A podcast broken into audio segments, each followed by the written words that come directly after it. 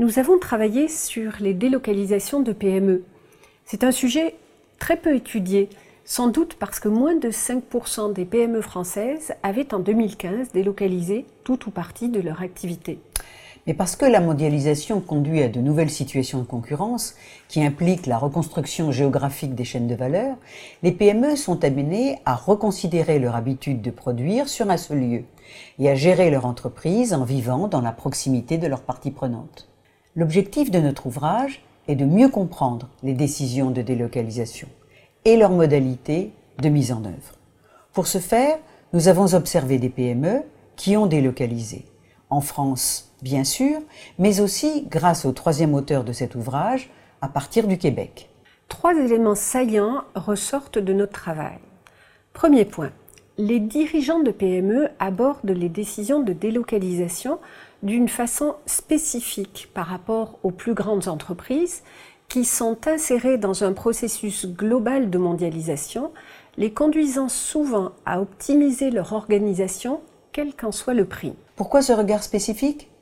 Parce que ces dirigeants sont d'une part attachés à leur territoire, ils connaissent leurs salariés, ils sont insérés dans des réseaux locaux, des partenariats, des municipalités il porte à la décision de délocalisation une attention particulière, notamment sur le plan humain.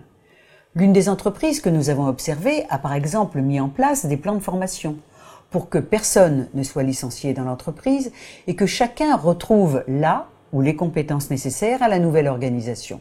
Second point, nous avons observé la difficulté d'anticiper les coûts de réalisation la prise de risque et les résultats attendus de la délocalisation.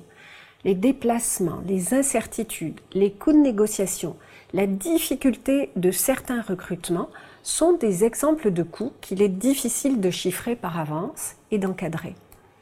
Il semble pourtant important de bien évaluer ces opérations pour que les PME concernées ne se retrouvent pas face à des situations inattendues et finalement peu pertinentes sur le plan de leur développement. Enfin, troisième point. La délocalisation peut être à l'origine de nouveaux développements internationaux. Installer une production à l'étranger conduit à mieux connaître le terrain, à mieux connaître l'environnement, à ne pas avoir à payer de droits d'entrée dans un pays et à prendre des contacts avec les réseaux qui sont nécessaires au bon déroulement des opérations. Les modèles classiques d'analyse des processus d'internationalisation des PME, dont le modèle d'Uppsala, le plus connu, intègrent peu le recours à la délocalisation. D'autres approches, la théorie des coûts de transaction, l'approche par les ressources et compétences, sont pertinentes mais insuffisantes. Il faut donc mobiliser plusieurs cadres de façon simultanée pour une analyse complète. Sur le plan théorique, deux apports.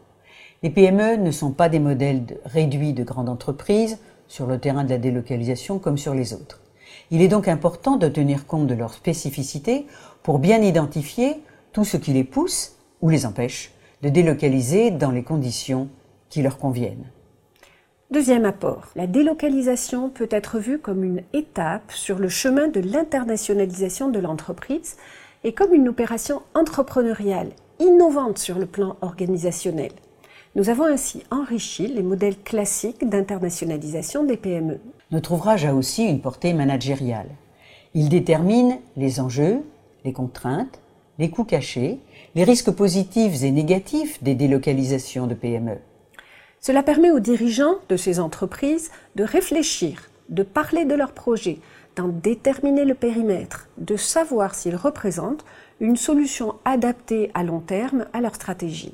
En résumé, aborder le pourquoi et le comment, le présent et le futur, au lieu de limiter la question à est-ce que je délocalise ou pas?